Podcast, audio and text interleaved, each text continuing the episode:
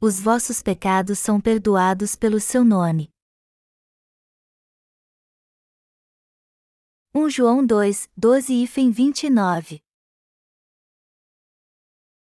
Filhinhos, eu vos escrevo, porque os vossos pecados são perdoados, por causa do seu nome. Pais, eu vos escrevo, porque conheceis aquele que existe desde o princípio. Jovens, eu vos escrevo, porque tendes vencido o maligno. Filhinhos, eu vos escrevi, porque conheceis o Pai. Pais, eu vos escrevi, porque conheceis aquele que existe desde o princípio. Jovens, eu vos escrevi, porque sois fortes, e a palavra de Deus permanece em vós, e tendes vencido o maligno. Não ameis o mundo nem as coisas que há no mundo. Se alguém amar o mundo, o amor do Pai não está nele, porque tudo que há no mundo, a concupiscência da carne, a concupiscência dos olhos e a soberba da vida, não procede do Pai, mas procede do mundo. Ora, o mundo passa, bem como a sua concupiscência, aquele, porém, que faz a vontade de Deus permanece eternamente. Filhinhos, já é a última hora, e, como ouvistes que vem o anticristo, também, agora, muitos anticristos têm surgido, pelo que conhecemos que é a última hora.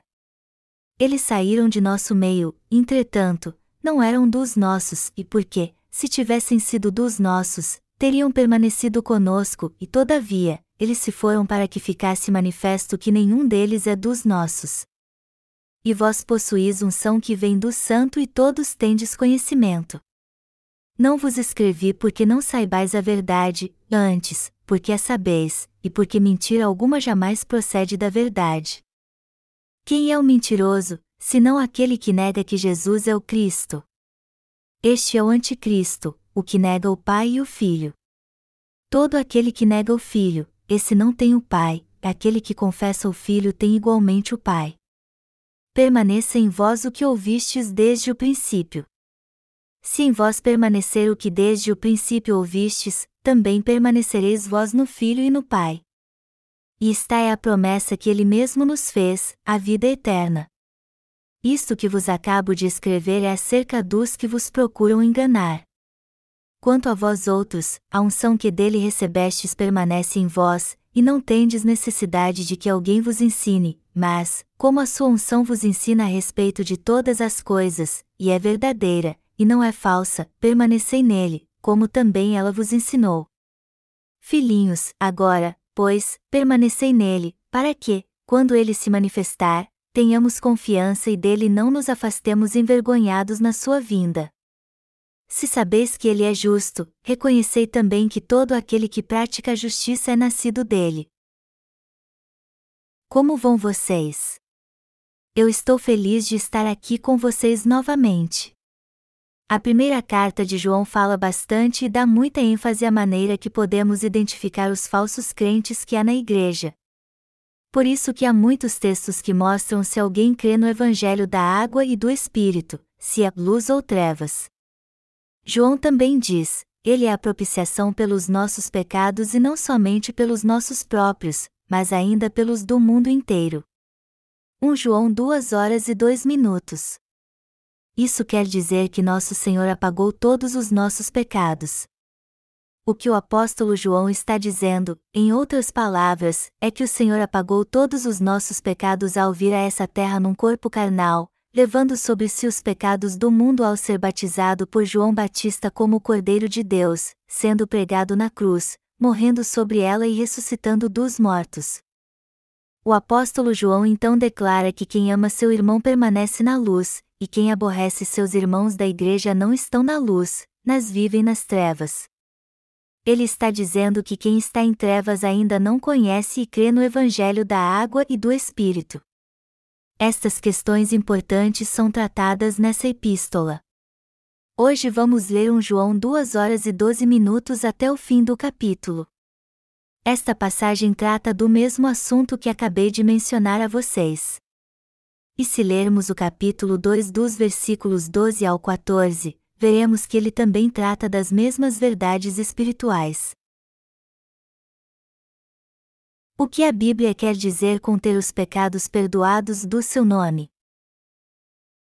Antes de tudo, eu quero explicar o versículo 12 para vocês e depois seguir adiante.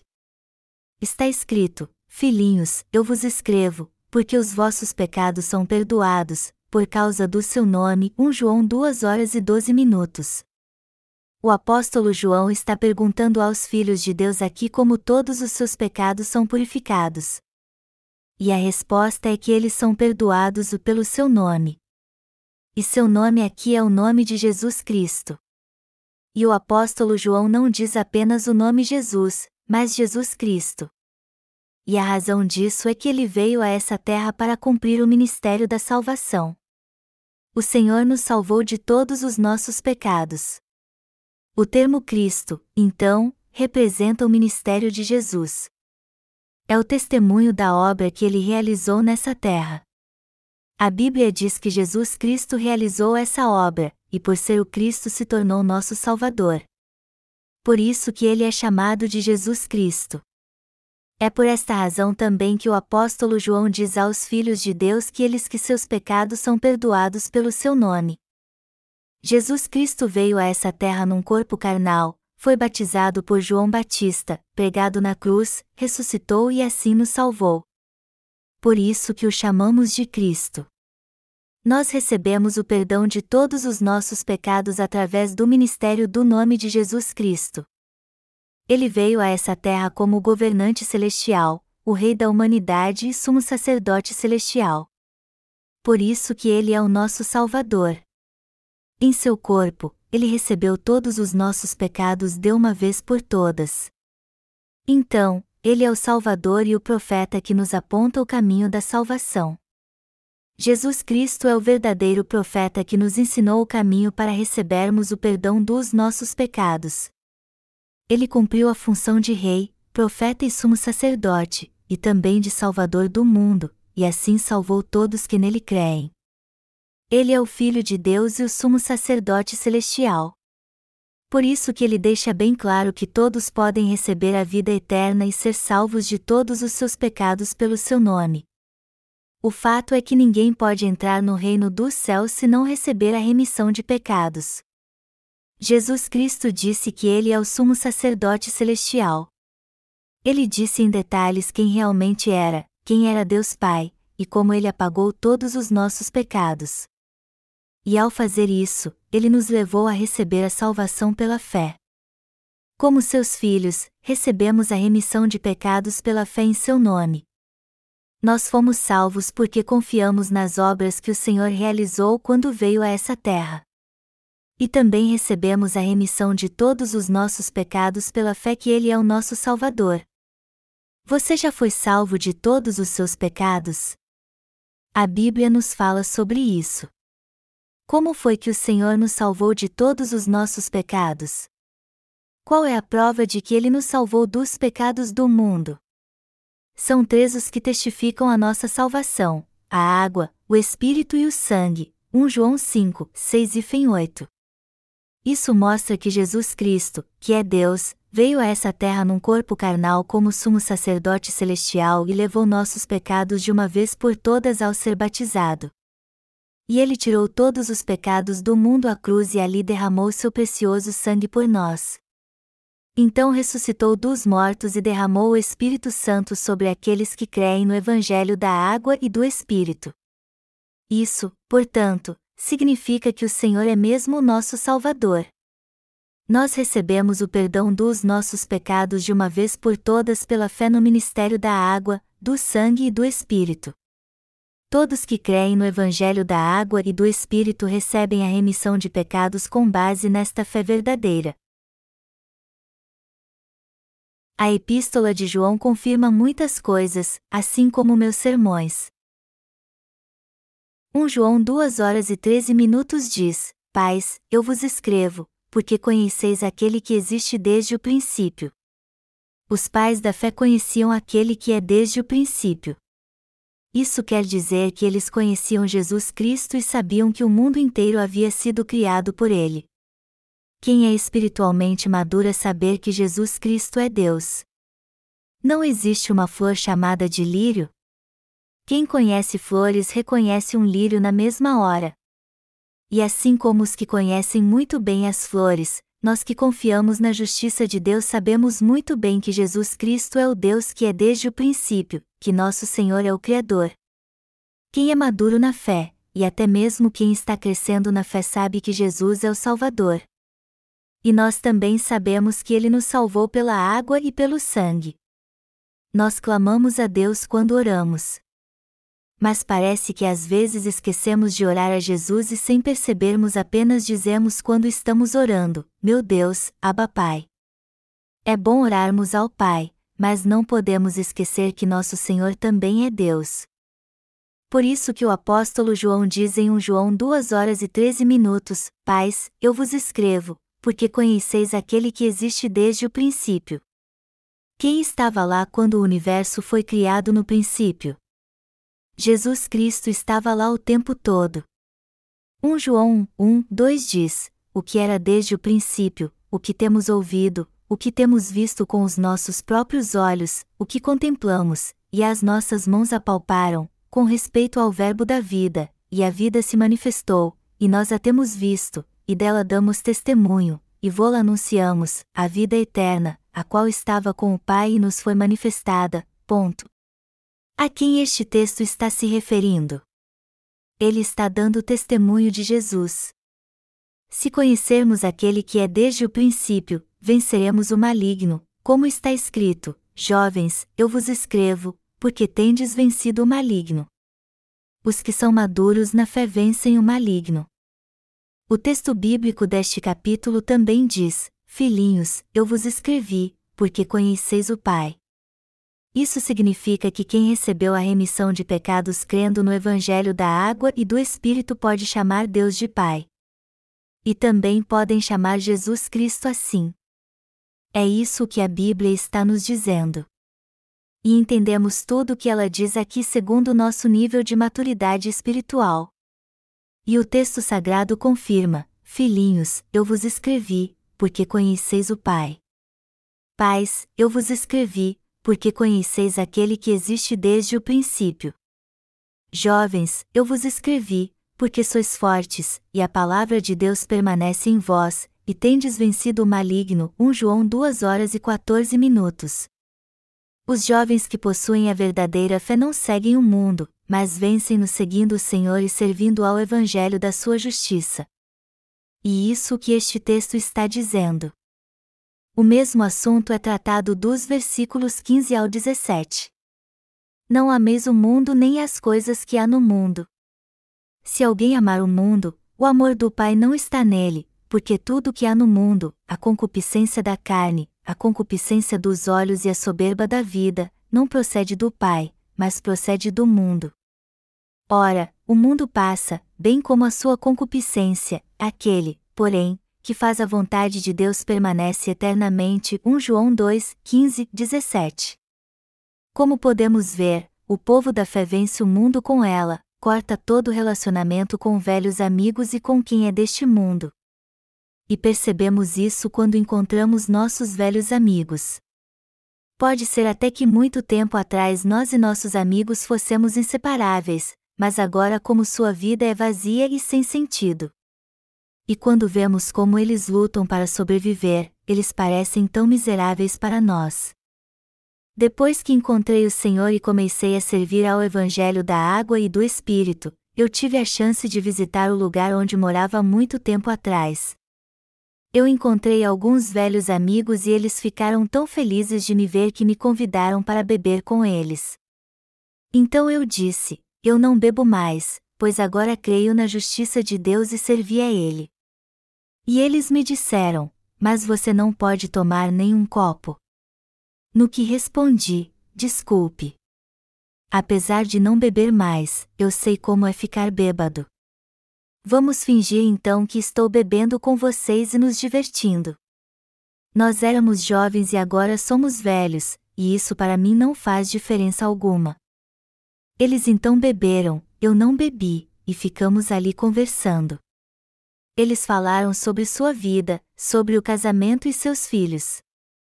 Um deles me disse que tinha que levantar às cinco da manhã, pois tinha um pequeno negócio com o qual sustentava sua família.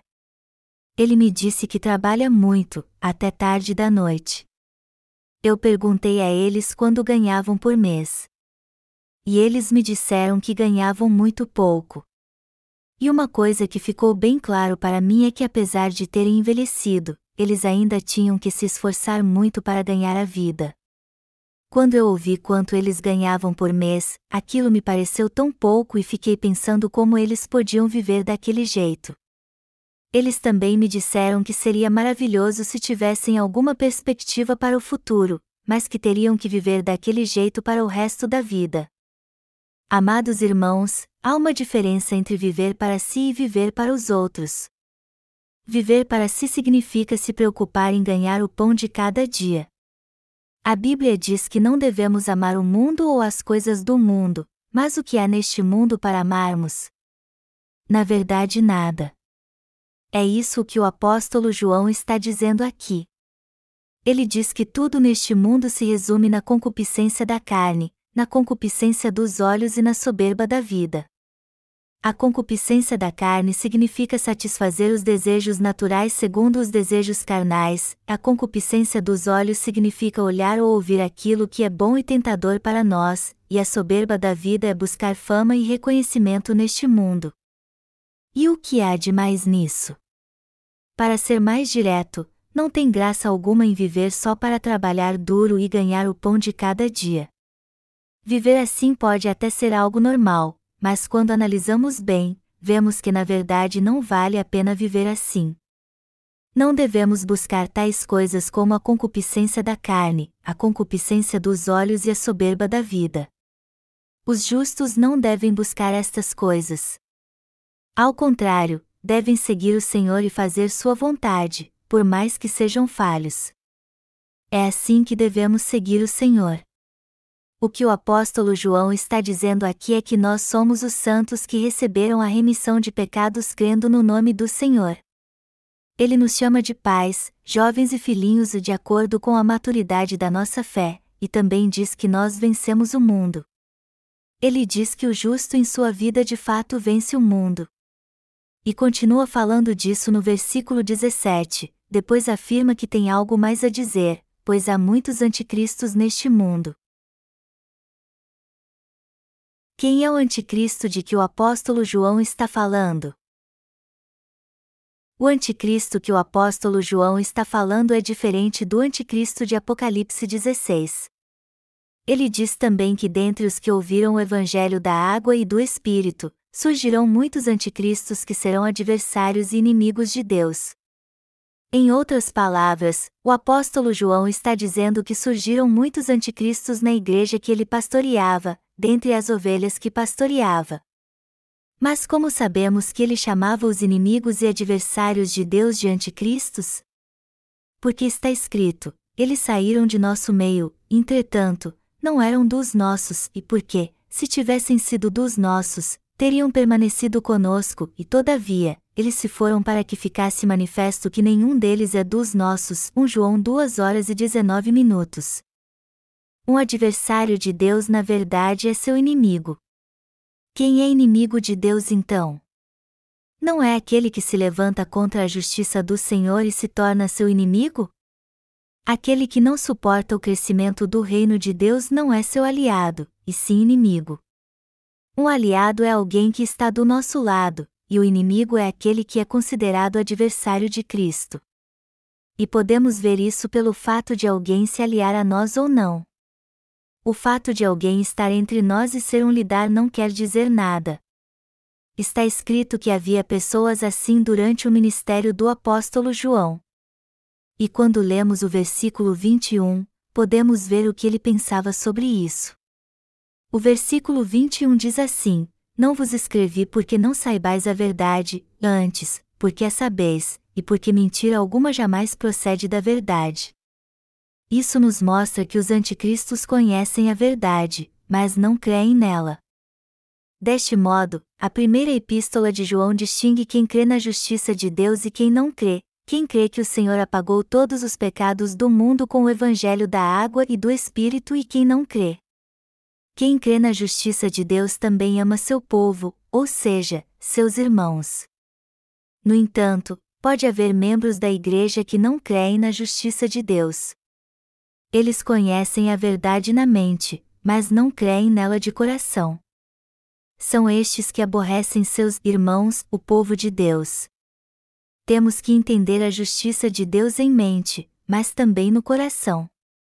O que este texto está dizendo é que se não crermos de coração, não amaremos nossos irmãos.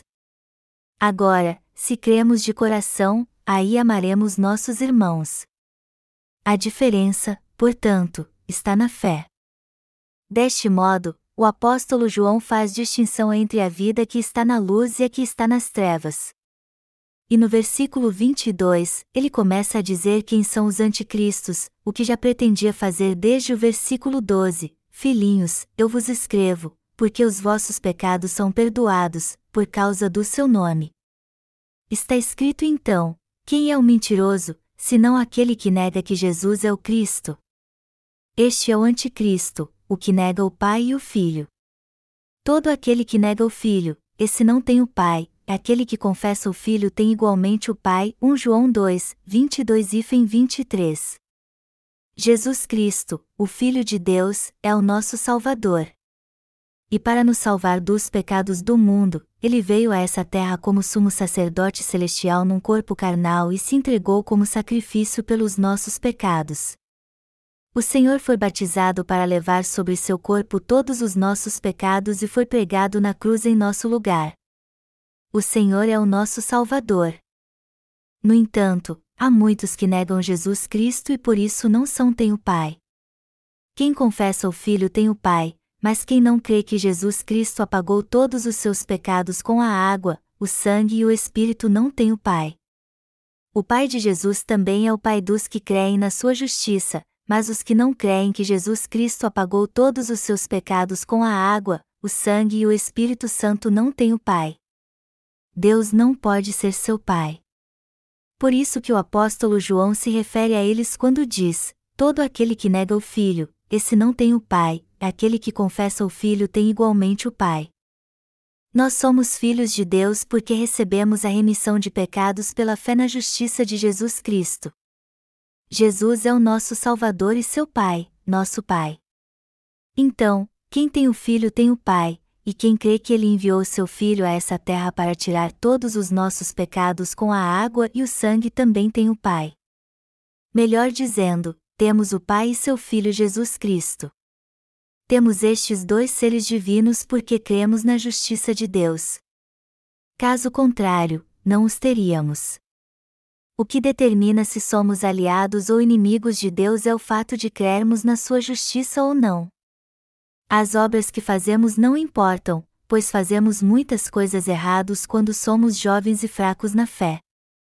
O que importa mesmo é se temos fé na justiça de Deus. Fora as obras, não importa se somos fracos ou jovens, se fazemos isso ou aquilo, pois o que determina se somos aliados ou inimigos de Deus é o fato de cremos de coração ou não.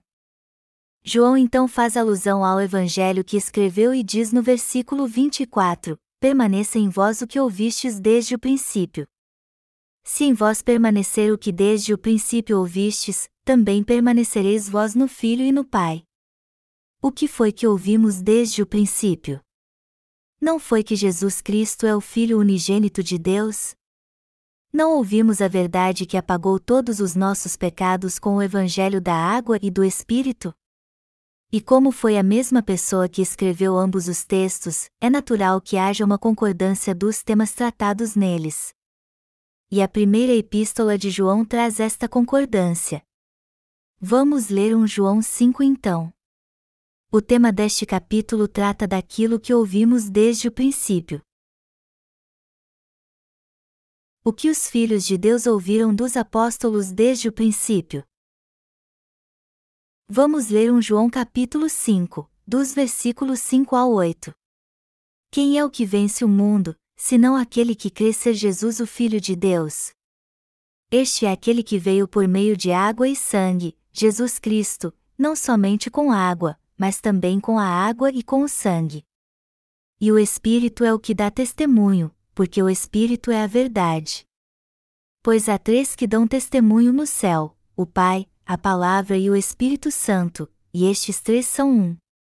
E três são os que testificam na terra: o Espírito, a água e o sangue, e os três são unânimes num só propósito. E João 5, 5 e Fem 8. Quem vence o mundo senão aquele que crê que Jesus é o Filho de Deus? É este que crê que Jesus é o Filho de Deus, que ele veio a essa terra e nos salvou com a água e o sangue. Ele foi concebido pelo Espírito Santo no ventre de Maria, nasceu nessa terra e aos 30 levou todos os nossos pecados ao ser batizado por João Batista e derramando seu sangue na cruz por nós. Ele então ressuscitou dos mortos e assim se tornou nosso Salvador. O que este texto está dizendo é que se não são os que creem na água e no sangue, que Jesus é o Filho de Deus, quem então é que vence o mundo? Como alguém pode vencer o mundo se primeiro não for filho de Deus? Melhor dizendo, como alguém pode escapar do poder e autoridade de Satanás se ainda não é filho de Deus? Atualmente, durante o verão, eu vejo que Satanás tem influenciado muitos programas de televisão. Há muitos personagens nas noites de verão na TV que têm a ver com fantasmas. E assim, os espíritos malignos entram no coração das pessoas e faz com que elas ajam da mesma maneira que eles. Isso é algo que tem acontecido muito atualmente. Parece que hoje os espíritos malignos estão entrando nas pessoas muito mais do que antes, e fazendo com que elas ajam de um modo estranho, Amados irmãos, se quiserem fugir do poder de Satanás, vocês precisam pertencer totalmente a Jesus Cristo. Está escrito: Quem é o que vence o mundo, senão aquele que crê ser Jesus o Filho de Deus?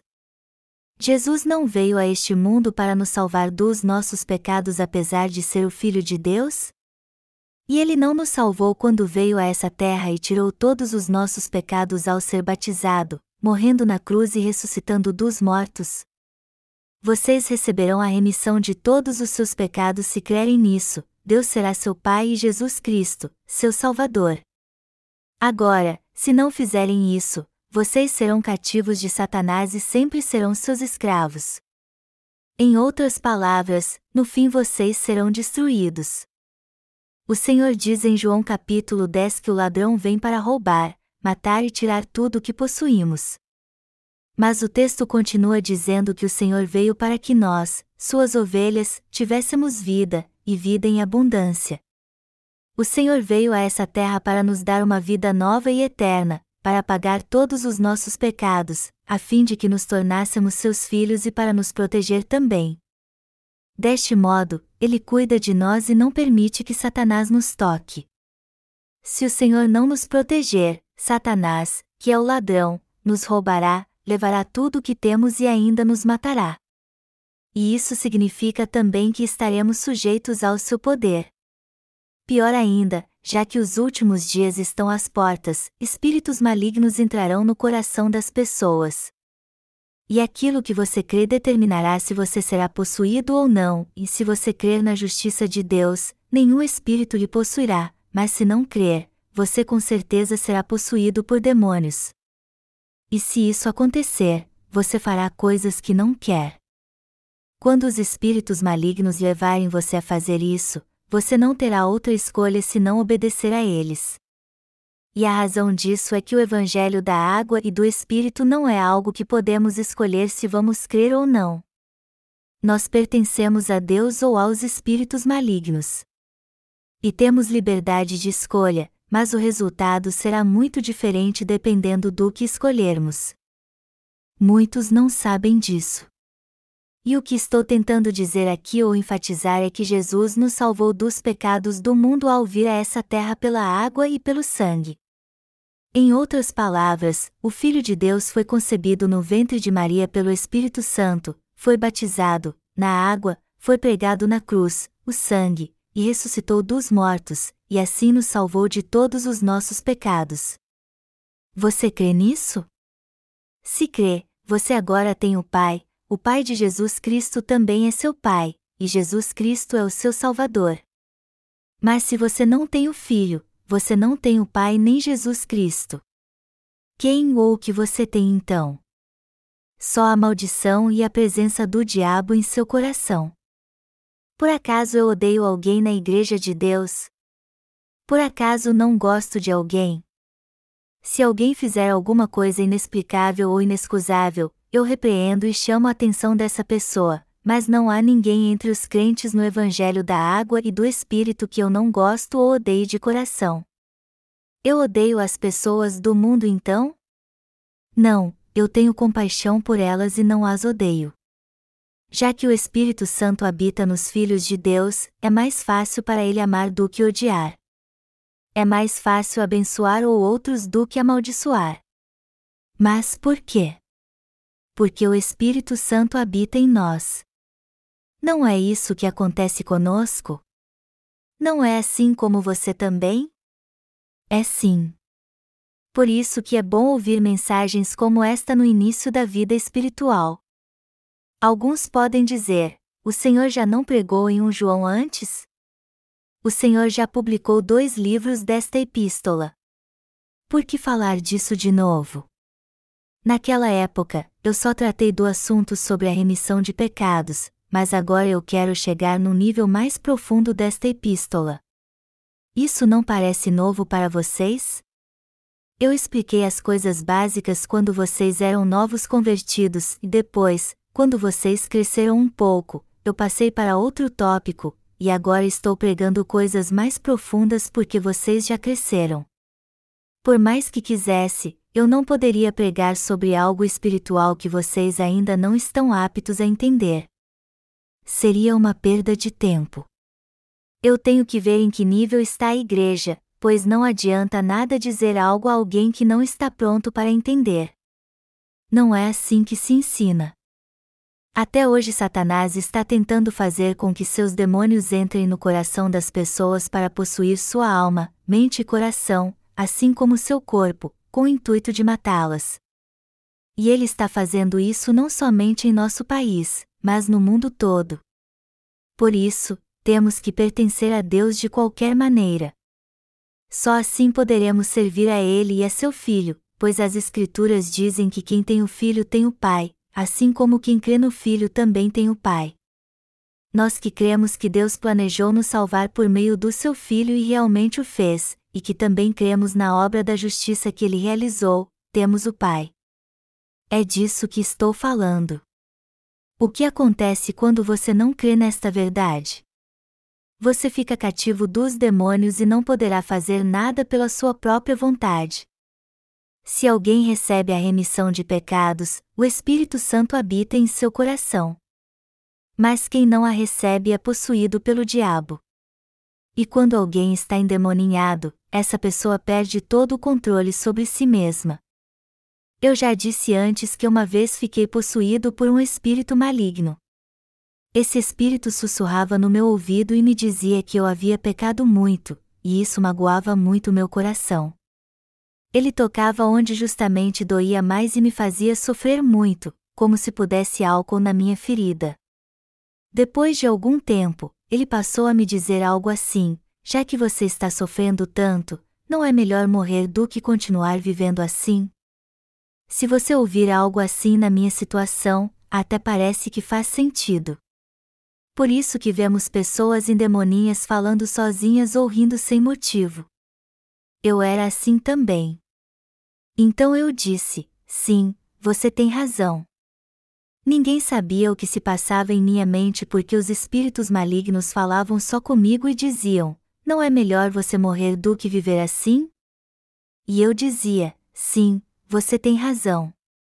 É melhor mesmo que eu morra. Se alguém concordar com os espíritos malignos, essa pessoa estará na beira do abismo. A verdade é que há muitas pessoas possuídas por espíritos malignos. Há muitas delas vivendo em nosso meio.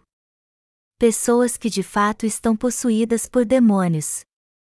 Mas o poder de Jesus Cristo é maior.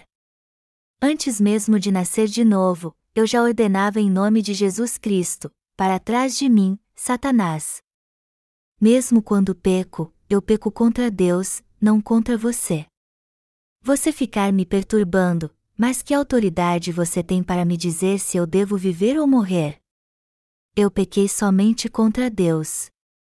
já que você não tem poder nenhum sobre mim, por que fica me dizendo isso? Era assim que eu discutia com Satanás.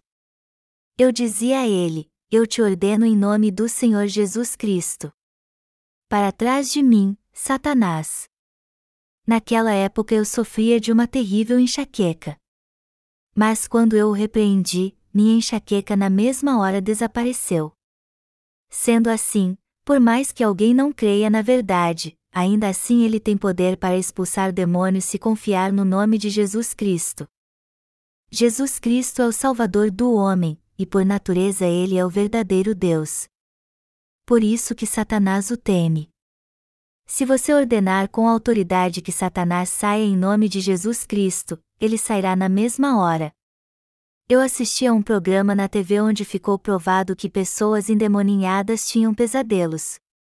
E os pesadelos dessas pessoas eram um sinal de possessão. Elas tinham relações sexuais com os demônios em seus sonhos. Pessoas assim acordam muito suadas, ficam muito magras e acabam morrendo. Quando há pesadelos e casos extremos como estes, temos que ordenar com autoridade que Satanás saia em nome do Senhor Jesus Cristo e derrotá-lo. Se você deixá-lo agir assim e tomar sua mente, ele continuará lhe dizendo coisas terríveis. E não estou falando isso somente para quem ainda não nasceu de novo, mas também para todos vocês que creem. Se vocês não crerem nisso, só haverá destruição em sua vida e Satanás lhes controlará. Satanás é um anjo de luz, 2 Coríntios 11 horas e 14 minutos. Seus olhos são astutos. Satanás é aquele que junto com seus seguidores se levantaram contra Deus e foram expulsos de céu. Seus servos são demônios que procuram um jeito de estar ligados conosco. E eles têm um jeito de fazer contato com todo ser humano. Para isso, vocês sabem, eles fingem usar pessoas que já morreram. Os demônios fingem ser essas pessoas que já morreram, entram os que possuem uma mente fraca e vivem ali. E como eles enganam as pessoas dizendo que são alguém que já morreu para possuí-las, elas são enganadas facilmente pelas suas artimanhas. É assim que os demônios agem, e como eles usam o nome do falecido e dizem coisas que todos conhecem sobre ele, muitos são completamente enganados com isso. Por isso que devemos crer no nome do Filho de Deus. Temos que crer em Jesus Cristo. Nossa fé se torna cada vez mais forte quando cremos em Jesus Cristo, que nos salvou. Se você confiar nele de coração, você terá fé dentro dele, caso contrário, você não terá no coração. Não basta apenas saber quem ele é. Você tem que crer nele e com seus lábios confessar sua fé. Todos vocês não creem? Isso é muito importante. Eu vou falar sobre os demônios se tiver oportunidade, sobre como agem os espíritos malignos. Eu acho que preciso falar sobre isso com vocês. Quem consegue ver os espíritos malignos com seus próprios olhos já foi possuído por eles. Nós podemos ver como agem os demônios. Podemos entender como os espíritos malignos entram nas pessoas, como fazem contato com seres humanos como nós, como possuem as pessoas, como atuam e levam quem possuem a fazer coisas absurdas. Mas, como eu disse antes, quem tem o Espírito Santo sabe tudo isso. Porém, mais importante do que saber disso é crer em Jesus Cristo de coração. É isso que temos ouvido desde o princípio. Este é o próprio Evangelho da água e do Espírito. Desde o princípio todos nós temos ouvido sobre Jesus Cristo, que veio pela água e pelo sangue. O que os apóstolos deram aos discípulos e aos santos? Eles nos deram o Evangelho da água e do Espírito. Não somos nós apenas que falamos do Evangelho da água e do Espírito. Os apóstolos, inclusive João, falaram deste Evangelho aos santos da sua época. O Evangelho da água e do Espírito é o que foi dito e o que os crentes ouviram desde o princípio. Por isso que está escrito: permaneça em vós o que ouvistes desde o princípio. Se em vós permanecer o que desde o princípio ouvistes, também permanecereis vós no Filho e no Pai. 1 João 2 horas e 24 minutos. Se cremos no Evangelho da água e do Espírito, o Pai e o Filho habitarão em nós. A hora já é avançada, então vou concluir meu sermão e continuar falando sobre este assunto no culto à noite, haja vista que já comecei a falar sobre ele. Eu tenho que continuar e não ficar apenas na introdução, caso contrário, o que disse até agora não terá valido nada. Como tenho ensinado a vocês na Igreja de Deus, temos que permanecer no Senhor. Se somos de Cristo, temos que levar uma vida de retidão. Se nosso coração não permanecer em Cristo, nós iremos para o mundo. Nosso coração tem que permanecer no Senhor. Vamos encerrar agora e continuar à noite. Está escrito: Filhinhos, agora, pois, permanecei nele, para que, quando ele se manifestar, tenhamos confiança e dele não nos afastemos envergonhados na sua vinda. 1 João 2 horas e 28 minutos. Então, se permanecermos no Senhor, não seremos confundidos. Por outro lado, se não permanecermos nele, seremos envergonhados e esta vergonha se refere à destruição. O que estou dizendo é que há possibilidade de sermos destruídos no futuro. E o texto bíblico deste capítulo continua dizendo: Se sabeis que ele é justo, reconhecei também que todo aquele que pratica a justiça é nascido dele. 1 João 2 horas e 29 minutos. Amados irmãos, vocês sabem que quem pratica a justiça de Deus são seus filhos e servos. Vocês não sabem disso? Quem é crente realmente mostrará sua fé verdadeira através das suas boas obras. Aquele que tem fé assim serve ao Senhor de todas as formas e em todas as circunstâncias, não é verdade? Sim, é verdade. Eu estou preparando um livro de sermões cujo tema é Você ainda está sofrendo por causa dos seus pecados pessoais? Eu preciso pregar muitos sermões para publicar este livro, embora o tema seja difícil. Mas é bom podermos meditar na palavra de Deus juntos assim. Qual é a era do que estamos vivendo afinal? É a era do Anticristo. São os dias do diabo, a hora do Anticristo. É um período em que os espíritos malignos estão atuando com total liberdade. Você conhece muitas pessoas endemoninhadas? Se não estivermos atentos, melhor dizendo, se não permanecermos no Senhor, nós também podemos ser possuídos por espíritos malignos. E eles sabem muito bem se cremos ou não na verdade, não sabem? É claro que eles conhecem muito bem nossa condição espiritual. Por isso que devemos crer piamente no Evangelho da água e do Espírito temos que guardar esta verdade. Vocês e eu somos vasos. Somos vasos que tanto Deus como o diabo querem usar. E dependendo de quem nos use, seremos honrados ou desprezados. O diabo usa um vaso e depois o joga fora e o destrói. Deus, ao contrário, nos usa para uma grande causa e nos purifica para darmos frutos, como está escrito: todo o que dá fruto limpa, para que produza mais fruto ainda. João 15 horas e 2 minutos. Porque ainda sejamos falhos, ele nos renova com o evangelho da água e do Espírito e nos purifica.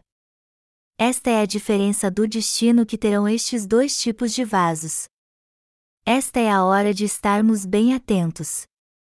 Esta é a verdade. E eu espero que você concorde comigo e haja assim. Aqui eu concluo minha mensagem. Aleluia!